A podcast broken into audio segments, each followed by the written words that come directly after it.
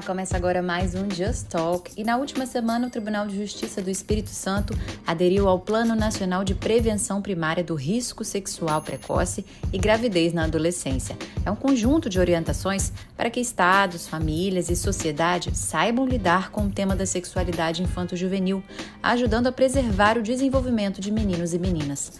Eu sou Thais Vale e para falar sobre esse assunto tão importante, a gente convida o desembargador Jorge Henrique Vale dos Santos, que é o supervisor das varas da infância e juventude do tribunal.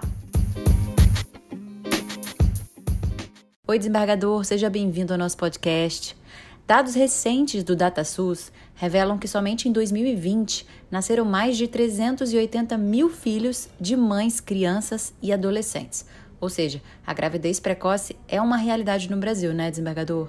Quais as principais causas? Com certeza. A gravidez precoce é uma realidade do Brasil. Pessoas com idades entre 10 e 20 anos incompletos representam entre 20 a 30% da população mundial. Estima-se que no Brasil esse percentual chega a 23%. Esses dados são alarmantes e a taxa de gestação de 2021 continua alta, atingindo 400 mil filhos de mães, crianças e adolescentes.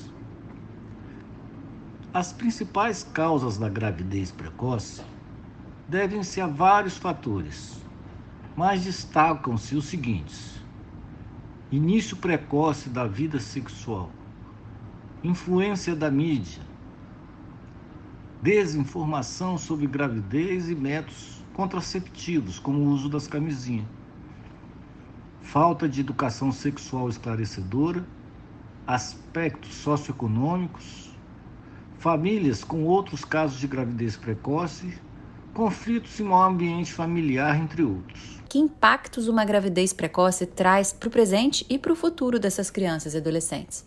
Os impactos e consequências da gravidez precoce, além da mortalidade materna, envolvem o nascimento prematuro, aborto, anemia, rompimento do útero, eclâmpsia, depressão pós-parto, entre outros causa ainda uma grande mudança de vida, já que essa adolescente vai deixar a escola por conta da gravidez e do puerpério pós-parto, já que a criança necessita fortemente da presença da mãe.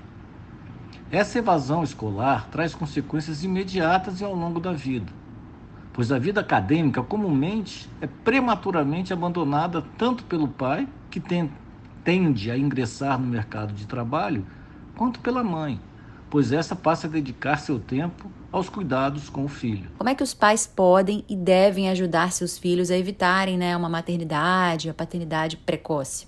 O apoio dos pais é fundamental para uma gestação saudável.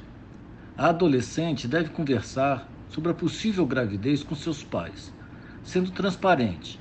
Deve-se estimular a conversa franca com o núcleo familiar refletindo sobre as mudanças que essa gravidez pode trazer para o resto da vida, sem tabus.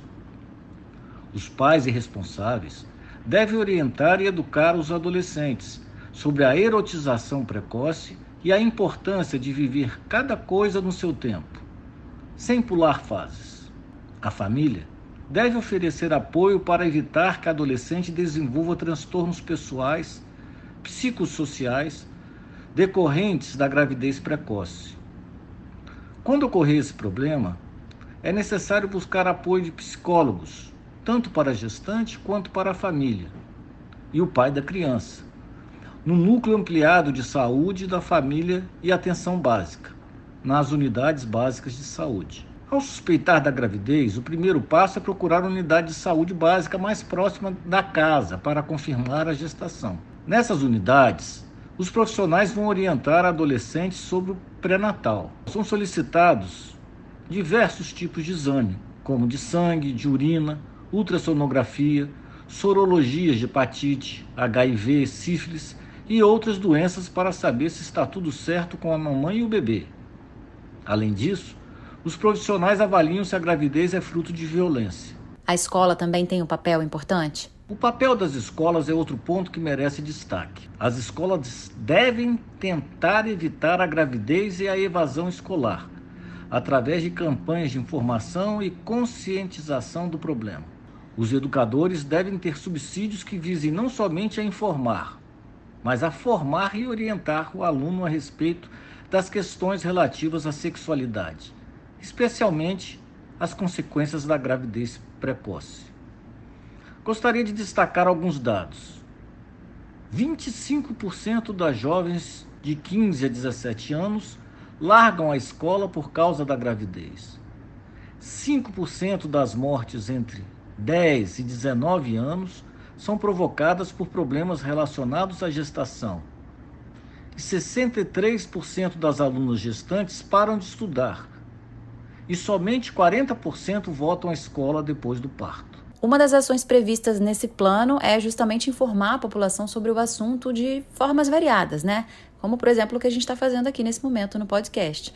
Quais são as outras ações já previstas para acontecer ao longo desse ano? O trabalho da supervisão e da coordenação das varas da infância e da juventude é constante e ininterrupto, mantendo seus canais de diálogo abertos e continuando a produzir ações conscientizadoras, com campanhas educativas, palestras e disponibilização de material de apoio para a rede escolar, bem como na rede de proteção da criança e do adolescente.